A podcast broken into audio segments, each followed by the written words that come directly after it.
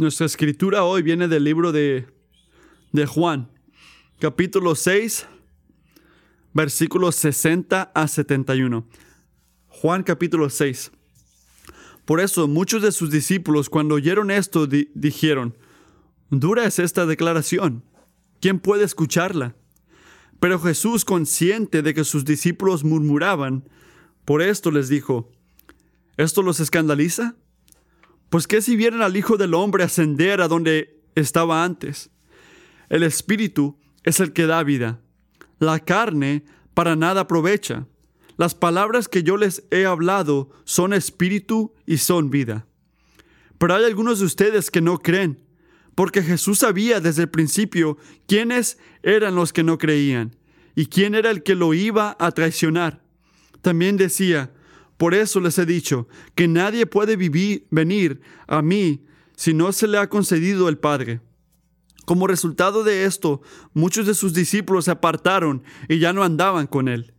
Entonces Jesús le dijo a sus doce discípulos, ¿acaso también ustedes quieren irse? Simón Pedro le respondió, Señor, ¿a quién iremos? Tú tienes palabra de vida eterna, y nosotros hemos, hemos creído y sabemos que tú eres el santo de Dios. Jesús le respondió, ¿no los escogí yo a ustedes, los doce? Y sin embargo, uno de ustedes es un diablo. Él se refería a Judas, hijo de Simón Iscariote, porque este, uno de los doce, lo iba a entregar.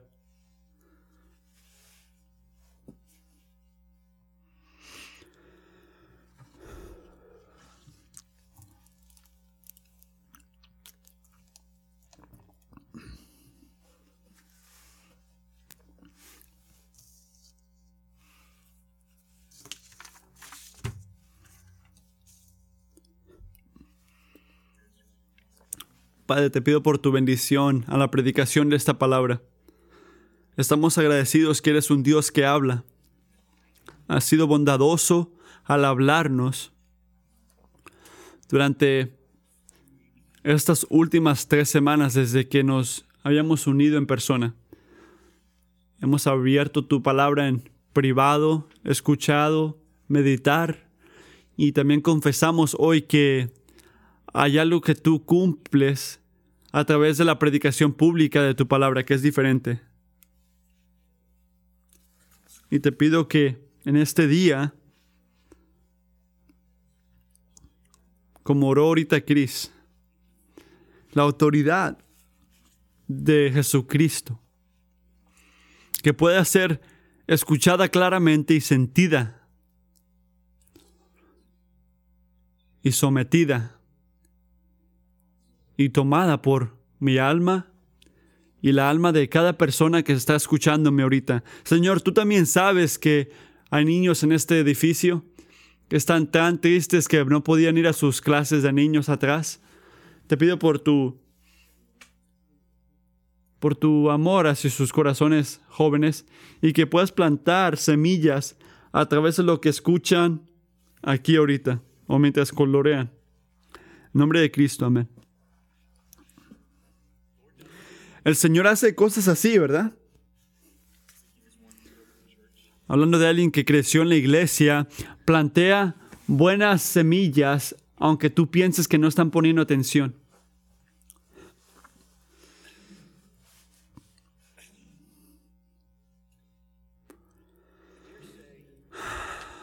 Puedo decir, hermanos y hermanas, que se siente como que la peor cosa que puedes hacer en estos días es ofender a alguien.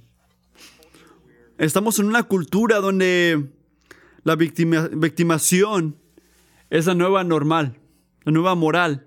Aparentemente yo tengo un deber de no escuchar o sentir nada que, que me pueda ofender o que puedo sentir que me están odiando o discriminando. Si me siento ofendido, ¿eso justifica mi enojo hacia ti? Si estoy ofendido, ¿eso excusa cualquier acción quiero hacer? Y si estoy ofendido, yo puedo hacer lo que quiero hacer para sentir mal o para hacerte parar o que gente me apoye para callarte. Y en la raíz, esto este, no es una cosa de tolerancia. Es una cosa de verdad. ¿Y qué quiero decir con verdad? La verdad, y escúchenme, tómense su tiempo para entenderme, la verdad está hecho con nuestras pasiones. Es el, la, la, construcción o el, centro de nuestros deseos. Y fue hecho por esa autonomía del individual de la persona individual. Así que, ¿qué decimos? ¿Qué escuchamos? No hay ninguna manera normal, objetiva, fuera de nosotros. Solo importa lo que yo quiero creer y lo que tú quieres creer. Y cuando nuestras definiciones de la verdad chocan, el que grita más gana. Este es el mundo en el que vivimos ahorita. El que grita más gana.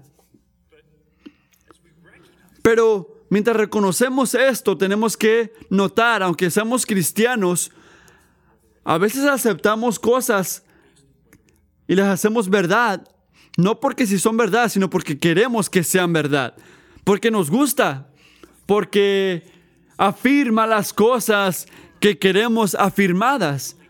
Por ejemplo, no me importa si es inteligente que yo mire esta película, yo quiero verla, así que le voy a decir a mis padres que está bien que todo está bien. O no me importa lo que dice Dios de mi sexualidad.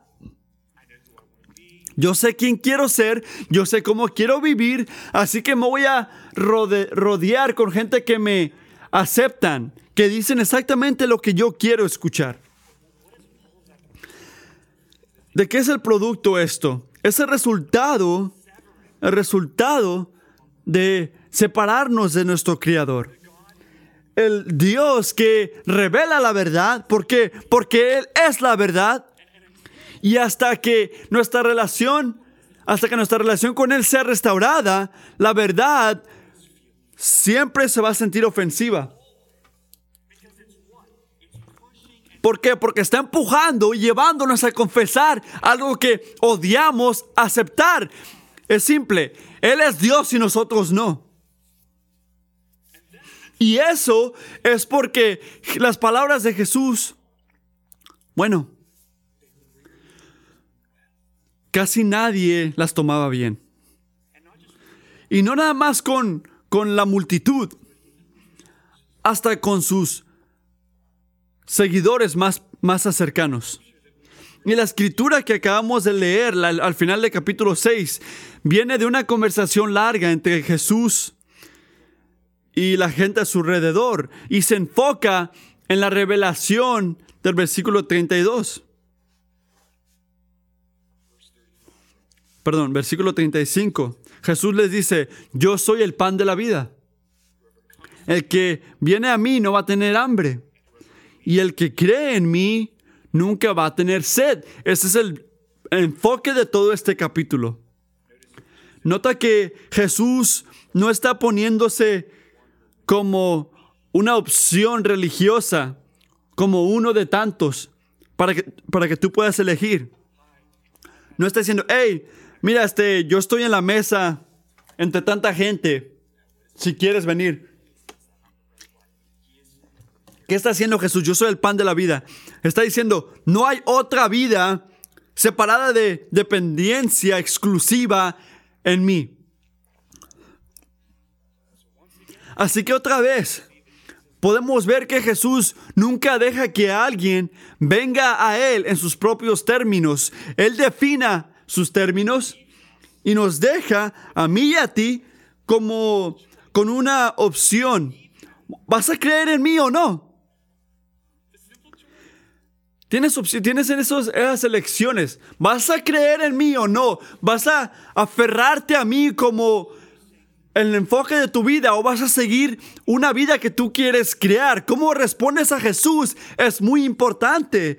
Es determinado por cómo le respondes a su palabra. Porque es a través de su palabra, de sus palabras, que Él nos revela quién es Él y nos, nos, nos confronta, nos, como nos enseña que quiere que vengamos hacia Él. El final de Juan 6 nos enseña exactamente lo que tenemos que saber de Jesús. Pero no separes esto de su persona, porque es a través de su palabra que nos dice quién es Él y nos da esa opción. ¿Vas a creer en mí o no? Así que hay unas cosas que dice este texto sobre las palabras de Jesús. En primer lugar, las palabras de Jesús son ofensivas para el orgullo de los hombres. Mira el versículo 60. Por eso muchos de sus discípulos, cuando oyeron esto, dijeron, dura es esta declaración. ¿Quién puede escucharla? Eso decían. Hay muchas palabras fuertes en, las palabras de Jesús, especialmente esos que no entendían lo, espiritual. El versículo 53, en verdad les digo esto, si no comen la carne del hombre y, y toman su sangre, no tienes vida en ti. ¿Qué? Dice la gente. ¿Cómo de que tomar tu sangre, tomar tu cuerpo? El énfasis aquí no es algo difícil de entender, es algo difícil de aceptar. No se trata de que no es claro, se trata que es difícil tomarlo y es ofensivo. Que es ofensivo sobre las palabras de Jesús. Muchas cosas. Fueron ofensivos, ofendidos por el enfoque de Cristo. ¿Qué quería? ¿Qué querían ellos? Ah, comida libre y ser liberados de los romanos. Fueron ofendidos por como Jesús no, no estaba de acuerdo con las razones humanas. ¿Qué decían? ¿Por qué debemos de creer? Cuando sabemos que tu papá y tu mamá están allá y sabemos cómo son. Les ofendía que Jesús les daba poder, que, que tenía poder, más allá de que del poder que tenía Moisés. Y el escándalo de escuchar de que tomen su carne y, tomen su, su sangre. ¿Es un buen maestro? Sí, claro, sí no se le entiende a veces, pero esto, este hombre de que da vida, no creo que sea verdad. No, no me gusta, dirían algunos. Y Jesús dice, ¿tú crees que mis palabras, tú crees que mis palabras son ofensivas? Mira el versículo 62. Pues qué si vieran al Hijo del Hombre ascender a donde estaba antes. Jesús sabía sabía que el camino, el único camino hacia el cielo, era un camino de sufrimiento y crucificación. Él sabía que la, al ascender iba a verse esto. Así que si los judíos sentían escándalo cuando él decía esto, que iba a ser todo correcto, lo que estaba incorrecto, ¿cuánto más van a sentir escándalo por una, un Mesías crucificado? Es lo que está diciendo aquí. Y si notaran el impacto de sus palabras, él le hubieran dicho, qué ridículo, un Mesías crucificado, eso es ofensivo. ¿Por qué? Porque el, Mesías no, no va a ser crucificado, el que va a liberarnos, el Yahweh, no se quita, él, él reina en poder. Él va a destruir nuestros enemigos, empezando con César, un Mesías crucificado. Primero de Corintios nos dice, porque en verdad los judíos piden señales y los griegos buscan sabiduría, pero nosotros predicamos a Cristo crucificado, piedra de tropiezo para los judíos y necedad para los gentiles. La verdad, el verdadero evangelio es ofensivo. Lo fue antes, lo fue antes y no se ha calmado hasta ahorita. El verdadero evangelio es ofensivo. ¿Por qué? Hay que contar las razones. El evangelio es ofensivo porque dice, yo le rindo cuentas a otra persona. Principalmente al Dios que me crió. No porque he violado sus... Perdón. Y porque he violado sus llamados, yo merezco morir y eso no me hace sentir bien. El Evangelio es ofensivo porque dice, yo no puedo ganarme mi camino hacia Dios, que nada lo que hago es suficiente, solamente Jesús me puede ayudar. Esto es ofensivo. Es ofensivo porque dice que hay cosas que Dios hace en el universo que está contra la razón humana y sabiduría humana. ¿Por qué murió mi hijo?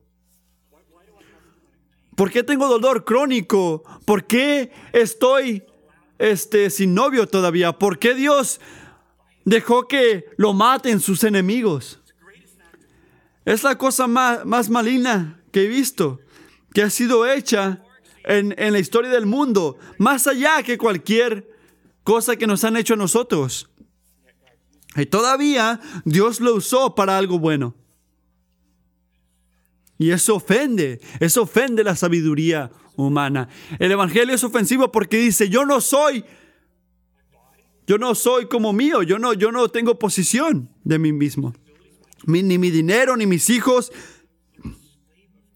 ni mi tiempo. Si eres cristiano, eres un esclavo de Cristo. Fuiste comprado por un precio. Jesús no es alguien con, el, con quien vives, con quien no negocias, es un maestro al que te le sometes. Y esto es ofensivo. Es ofensivo porque dice que este mundo no es de nosotros. Piensa en esto. Nos llama a aceptar un propósito de vida que no se entiende a veces. Ni a tus amigos, ni a tus em, trabajadores, ni tu familia lo entiende, tu hermano o hermana. Se ve tonto, estás viviendo por un día que todavía no viene, que todavía no llega, por una gloria que no has visto. ¿Estás caminando en fe? ¿Como un exilio del mundo? Porque eres según tú un ciudadano del cielo. Eso es ofensivo.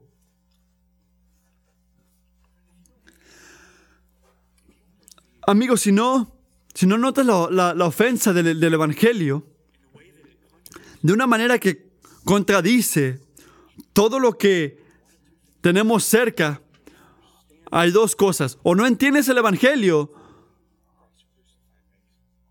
o, te olvidas de lo que Cristo dice en cada parte de tu vida.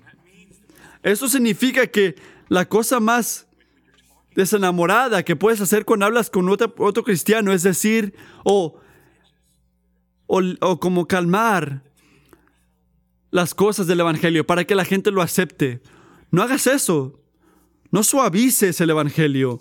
Sé honesto. Habla la verdad.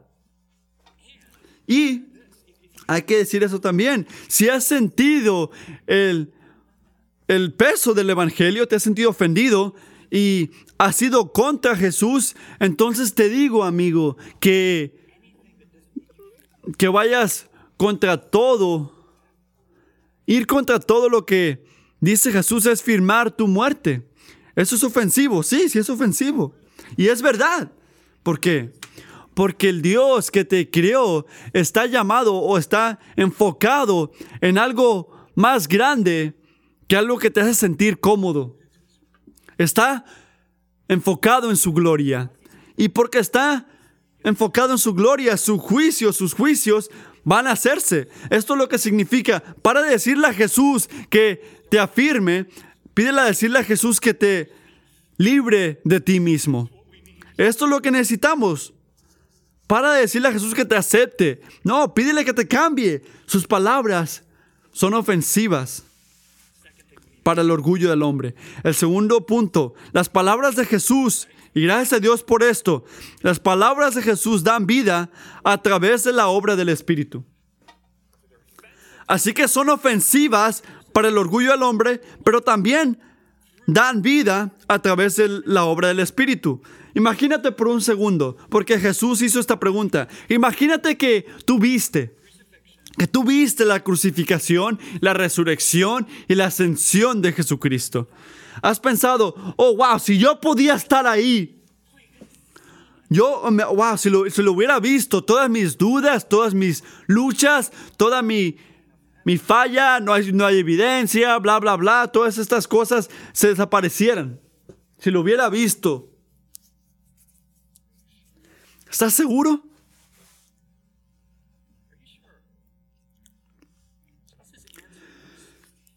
El versículo 63 es un no. La respuesta es un no. No lo haría más fácil. ¿Por qué no? Es por el obstáculo que la fe en Jesús no es lo que vemos con nuestros ojos, sino que lo que tenemos en nuestros corazones. Escúchenme. No necesitas más evidencia para Dios.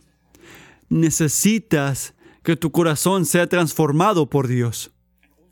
Y solamente Dios, el Espíritu Santo, puede sobrepasar esto, liberarnos de esto, del orgullo en nuestros corazones y ayudarnos a ver y gozarnos en Jesús y ver que Él merece nuestra confianza. Es el punto del versículo 63.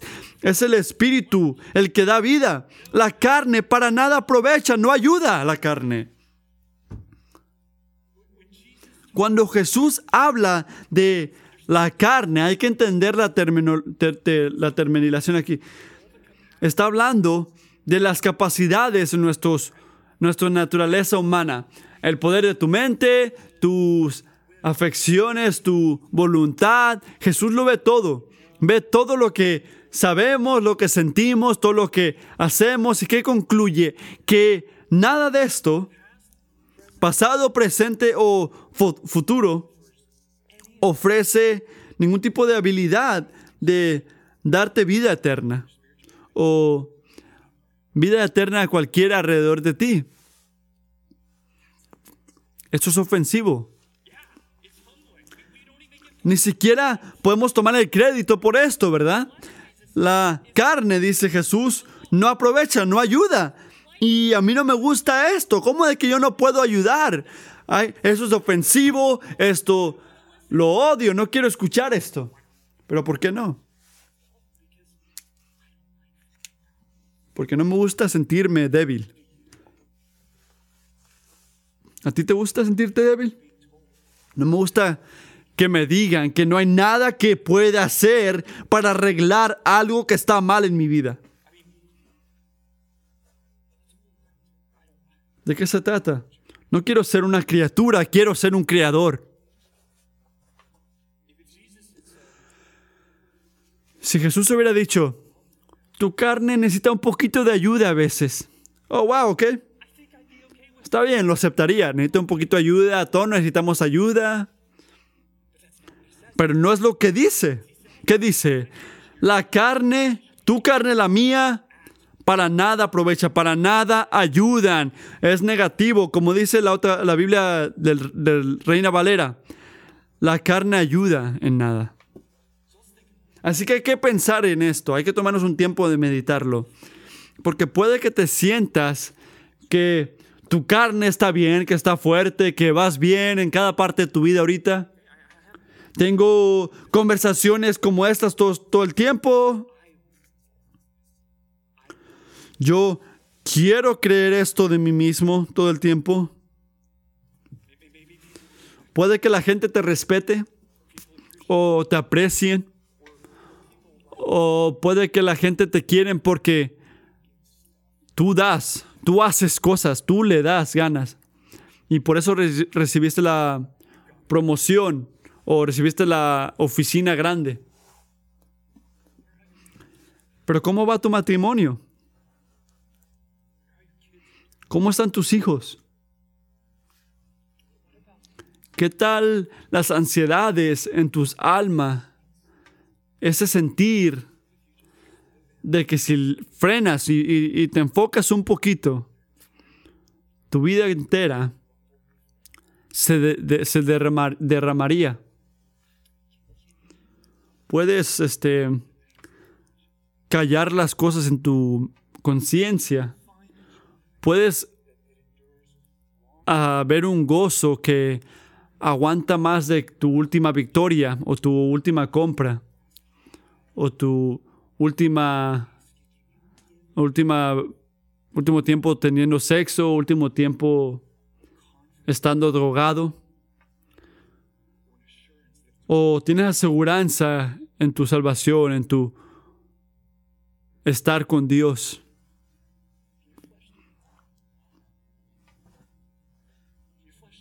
¿Tu carne puede hacer estas cosas? ¿Puede ponerte bien con Dios? ¿Qué hacemos nosotros cuando notamos que no podemos? Que no podemos. Una de dos cosas, una de dos cosas.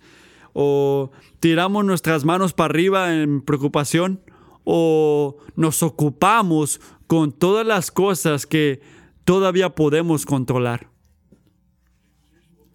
Esto es lo que tenemos que saber, hermanos. Es lo que tenemos que reconocer. ¿Qué está diciendo Jesús? Dios te dio una carne que no te ayuda. No para frustrarte, sino para llevarte para atrás al gozo de depender en Él. Esto es lo que está pasando. Cuando te da una carne, te lo da para que vayas a Él, porque el gozo en, un mundo quebrantado no se trata de crear vida para nosotros o otros, se trata de confiar en el Espíritu, en la fidelidad del Espíritu, para hacer lo que solamente el Espíritu puede hacer. Porque es el Espíritu el que nos ayuda a poder entendernos a veces, a ver este los tesoros, los tesoros que tenemos en este mundo. El Espíritu nos ayuda a ver Jesús, hacia Jesucristo claramente, a poder ir a Dios, a confiar a la persona y obra de Jesucristo para estar bien con el Padre. El Espíritu nos da amor para nuestros enemigos y goza en la pobreza y paz en la adversidad y paciencia en el sufrimiento y bondad en la opresión y la bondad en, en frente del mal y fe cuando nos sentimos débil y ser gentiles cuando nos sentimos enojados y tener control que a veces solamente queremos sentirnos mejor.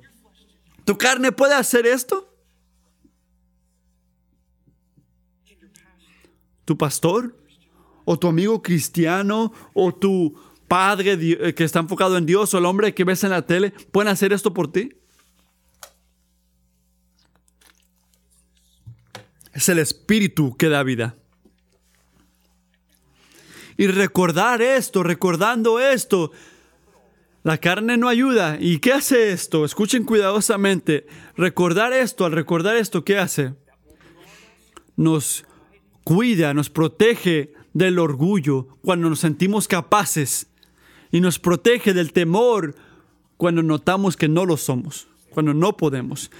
Recordar que es el Espíritu que da vida, nos va a cuidar de orgullo cuando nos sentimos que podemos y temor cuando notamos que no podemos. Y nos harán unas personas que pueden ser humildes y que tienen esperanza en Dios.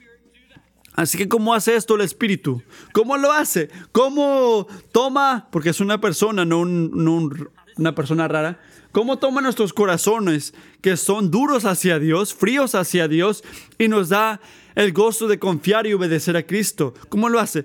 Lo hace a través del poder de la palabra de, Jesús. Las palabras que les he hablado son espíritu y vida. Las palabras que yo les he hablado son espíritu y vida. Dan vida, obran vida en lo espiritual. La manera en cual el espíritu hace todo lo que está mal en el mundo bien o correcto, empezando con nuestra relación de Dios, es a través del poder de las palabras de Dios.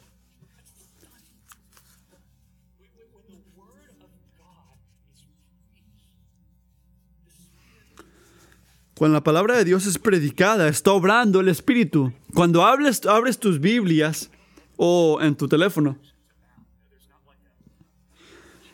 Y prefiero que no uh, uses tu teléfono porque ahí no te salen notificaciones de Facebook. Pero cuando hables la, abres la Biblia y, lees y medites, meditas en lo que dice Jesús, mucho te confunde porque hay palabras que no se entienden. Por eso no hago esto, dirían algunos. El Espíritu está obrando. El Espíritu nos da vida en Jesús a través de iluminar las palabras de Jesús para que podamos verlo por quién es y confiarlo por quién es y obedecerlo basado en esto.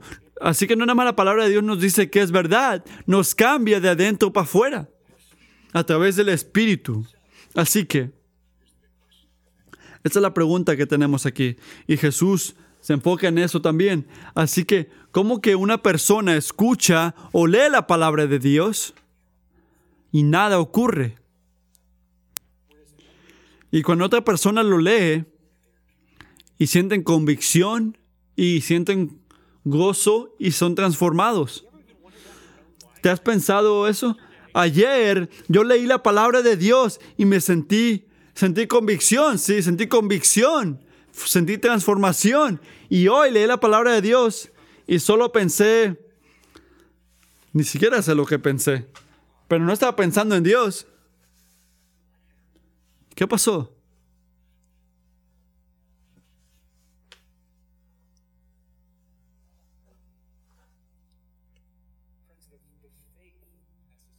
La fe necesaria para creer en Jesús y percibir a Jesús, en las palabras de Jesús, es un regalo del Espíritu de Dios. Eso es lo que dice. Y hay veces en nuestras vidas como creyentes que el Señor va a detener esa experiencia para recordarnos que dependemos en Él. Y eso es bueno. Para que no pensemos, ah, yo puedo. Yo puedo, en mi carne yo puedo. Yo puedo arreglar esto en mi vida. Solamente tengo que callarme un poquito y tener disciplina. Versículo 65. Por eso les digo, por eso se, les he dicho que nadie puede venir a mí si no se le ha concedido el Padre. Así que esto paró a Jesús de que proclame el Evangelio a través del Espíritu Santo. No, no, esto debe de pararte a ti de diligentemente leer y meditar la palabra de Dios hasta que te sientas un tipo de compulsión de, hacer, de hacerlo.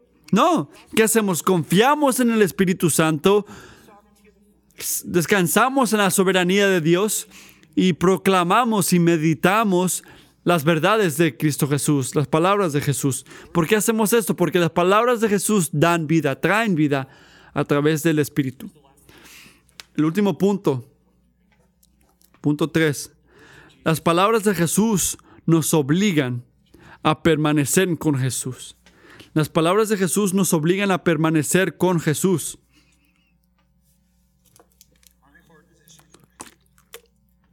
en mi corazón ha habido un peso por esto, por las últimas tres semanas que he preparado este sermón. Porque en este punto, en este punto de la historia, Jesús, los seguidores de Jesús ya tuvieron suficiente. Ya habían tenido suficiente. No les estaba dando la vida en este mundo que ellos querían. Así que mira el versículo 66. Como resultado de esto, muchos de sus discípulos se apartaron y ya no andaban con él. Es fácil no mirar esto, pero la manera que lo describe Juan, nota que no nada más pararon de seguirlo a él, dieron su espalda y miraron las cosas de atrás. Se apartaron. Cada humano en este mundo, en este planeta, alaba.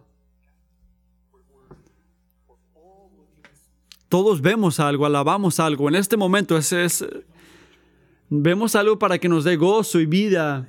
Y aunque aunque estés siguiendo a Jesús o piensas que estás siguiendo a Jesús, la tentación de darle la espalda y regresar a las cosas de atrás que estabas haciendo antes o que te atraen, eso nunca se va. ¿Dónde, sé honesto, dónde buscaste vida? Antes de venir a Cristo, ¿dónde buscabas vida? Piénsalo, tómate un tiempo. ¿Dónde buscabas ¿Era el trabajo? ¿Era el sexo?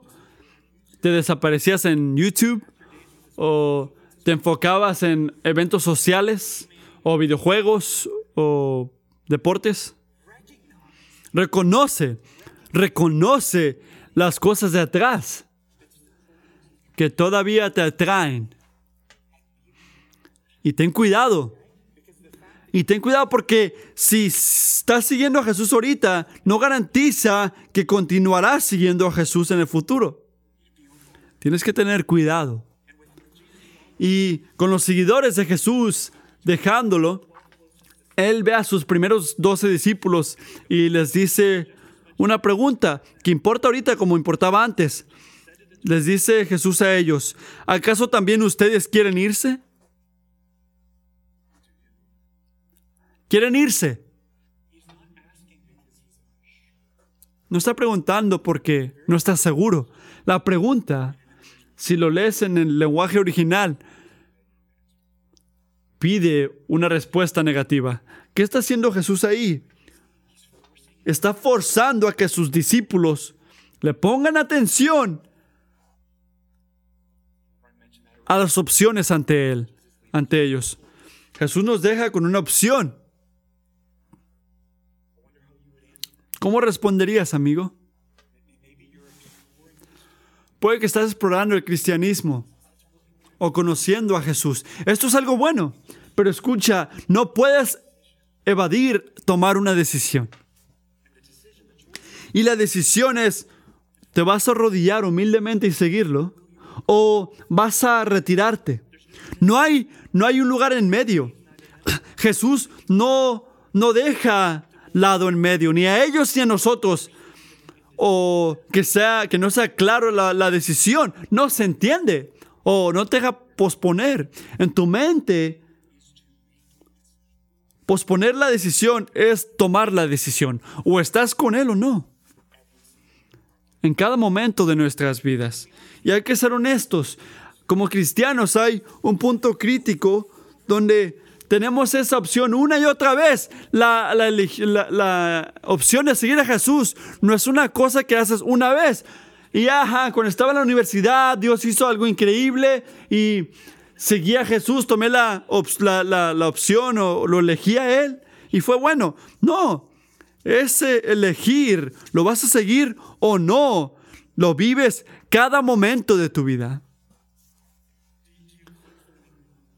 Vas a ver esa página o no? ¿Vas a ir, a esa cita o no? ¿Vas a cerrar la puerta fuertemente o no? ¿Vas a tomar un divorcio o no? ¿Vas a compartir lo que Dios ha hecho en tu vida o no? ¿Vas, ¿Vas a dar generosamente o no? ¿Callaste tu boca o no? ¿Sales fuera de tu lugar de comodidad y confesarle el pecado a tu esposo o esposa o no? ¿Vas a seguir a Jesús o vas a retirarte, a darle la espalda? Y hay momentos, y por esto siento un peso, hay veces en la vida cristiana donde se siente que cuesta más, que duele más y más difícil y más peligroso mantenerse en Jesús. Especialmente cuando hay una bendición que estás esperando, orando, que no lo has visto o que te ha dicho que no. Muchos saben de lo que hablo. Tu hijo muere y tienes todo tipo de duda porque tienes todo tipo de temor también porque piensas que Dios es soberano o tu estrés financiero sigue creciendo porque no aceptaste un trabajo que paga más para honrar a Dios y pasar más tiempo con tu hijo y esposa. O de repente no tienes aseguranza de tu fe, luchando con cosas de que Dios es verdadero o no. Y sientes que es más fácil emocionalmente dejarlo todo y retirarte que perseverar a luchar en fe. O puede que estás en un matrimonio difícil y sabes que quieres, puedes divorciarte y tienes puntos bíblicos para hacerlo. Es más fácil escuchar a tus amigos y amigas que se mereces mejor que continuar en una relación por el punto de Jesús o por honrar a Jesús. Y hay un montón de situaciones y no son algo que me estoy inventando. Estos son puntos que muchos están pasando por esto. ¿Pero por qué? ¿Por qué? Deberías elegir a Jesús cuando tantas cosas en tu vida te están atrayendo. Estoy tan cansado, necesito un descanso, necesito comodidad, es tan difícil. Eso es verdad. Y todo te está atrayendo hacia el otro lado. ¿Por qué continuar con Jesús? Mira el versículo 66.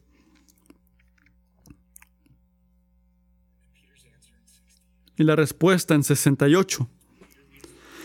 Simón responde aquí, dice, Señor, ¿a quién iremos? Tú tienes palabras de vida eterna.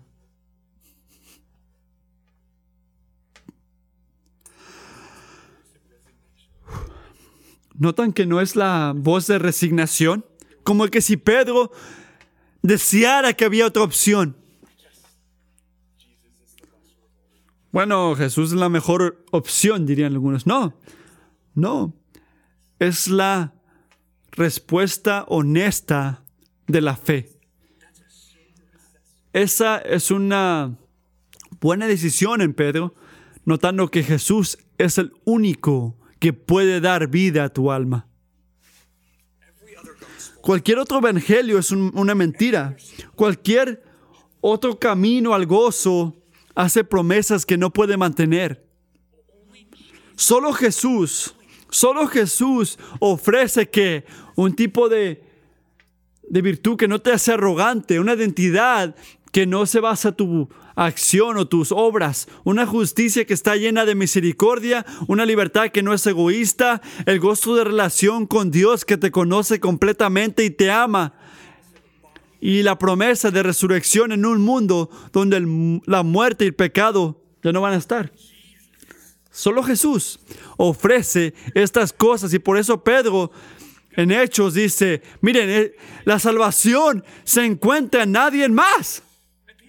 Y Pedro lo sabía y los discípulos lo sabían. Eh, Jesús, este, perdón, Judas, no, obviamente, pero ellos habían creído que era el Hijo de Dios, que nadie más, solamente Él podía satisfacer sus almas, pero no era algo en las nubes nada más, no.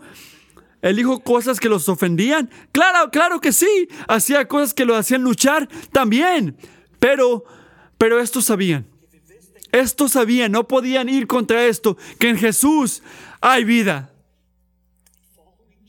Y al seguir a Jesús es gozo, habían probado, habían visto que el Dios, que Jesús es bueno, no basado en las bendiciones que da, pero en quién Él es. Y sabían, aunque a veces deseaban que había otra alternativa, sabían que ir contra Él era parar de tomar de lo que siempre da vida. Sabían esto. ¿Cómo lo sabían? ¿Cómo llegaron a creer?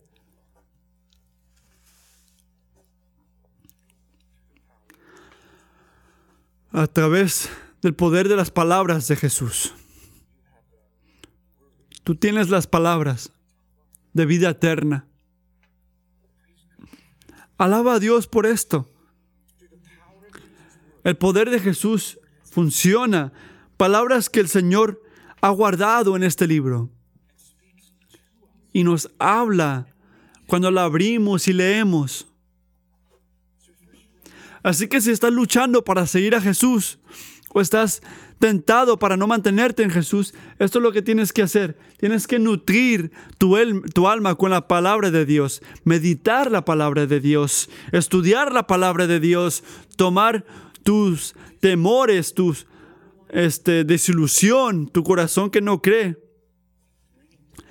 y traerlo día tras día ante la palabra de Dios. No porque este libro es magia, sino porque estas son las maneras en que Dios se revela hacia nosotros. ¿Quieres fe en Cristo Jesús? ¿Quieres decir con Pedro, a quién iremos? ¿Solo tú tienes las palabras de vida? ¿Crees que solamente te despiertas un día y sientes esto? No. Esto vendrá a través de sufrimientos y fidelidad para cambiar tu corazón y enfocándote en la palabra de Dios. Y si no sabes hacer esto, te prometo que el sermón te dice, ven, ven, a, mi, ven a, mi clase el siguiente domingo. ¿Por qué crees que tengo tanto peso en esto? Porque Él es el pan de vida. Y si no sabes esto, y eres un pastor aquí que solamente se alegra, Sería increíble si esa fuera mi experiencia, dirían algunos. Puede serlo así. No es un misterio, no es para cualquiera. Si puedes leer la palabra de Dios y si eres ciego y no puedes ver, si puedes escuchar la palabra de Dios y si no puedes escuchar porque también eres ciego, solamente tienes que recordar la palabra de Dios. El Señor a través de su Espíritu lo va a usar para darte vida. La vida que necesitamos, las palabras que necesitamos nos los da Jesús. Y la vida está en Jesús. Y si escuchas esto y dices, sí, lo sé, estoy de acuerdo. Y sé que gente no, a mi alrededor no lo están. Yo he encontrado la vida. Bueno, está bien. Recuerda esto. Porque Jesús sabe que somos orgullosos espiritualmente. Versículo 70. Implícitamente le dice esto a Pedro. Y nota lo que dice. Mira, este... ¿No los escogí yo a ustedes?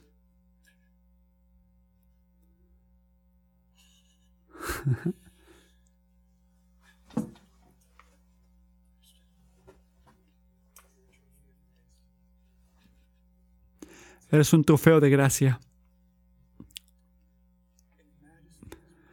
La majestad de su misericordia, el Dios misericordioso, tu Creador, se has encontrado vida en Cristo Jesús a través de su palabra, porque misericordiosamente ha cambiado tu corazón orgulloso, que nunca hubiera venido a Jesús, lo enfocó en sí mismo. Es su misericordia. Así que no importa lo duro que sea la carretera o difícil que esté, nunca abandones el amador de tu alma. No vayas contra el Hijo de Dios que murió por ti. Aférrate a Él, agárrate a Él. No le des la espalda. ¿Por qué? Porque ¿a quién más irás? ¿Dónde más puedes encontrar vida eterna? Hay que orar. Jesús, Queremos mantenernos en ti. Esos que han probado que eres bueno, decimos esta mañana, Señor, queremos mantenernos en ti. Y también hay algunos ante nosotros que están escuchando aquí, que desearían poder decir esto en integridad, pero saben que no pueden. Así que también oramos, Señor donde sea que nos queremos enfocar en las cosas de atrás o donde la ofensa del Evangelio nos han frenado de venir a ti. Que mientras cantamos hace un tiempo, Espíritu de Dios, danos vida. Danos vida. Haz lo que solo tú puedes hacer. Haz lo que nuestra carne no puede hacer. Danos vida, Señor. Danos el gozo de conocerte a ti, el gozo de que solo viene de ti, el pan de vida, no viene de las cosas que nos das o nos quitas, viene de ti. ¿Quién eres tú?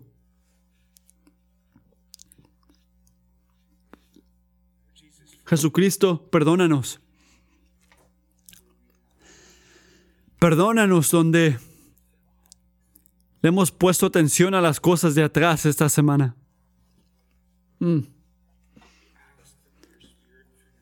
Te pido que con tu espíritu a través de tu palabra abras nuestros ojos, Dios mío, para poder ver que solo hay un pan de vida. Y su nombre es Jesucristo.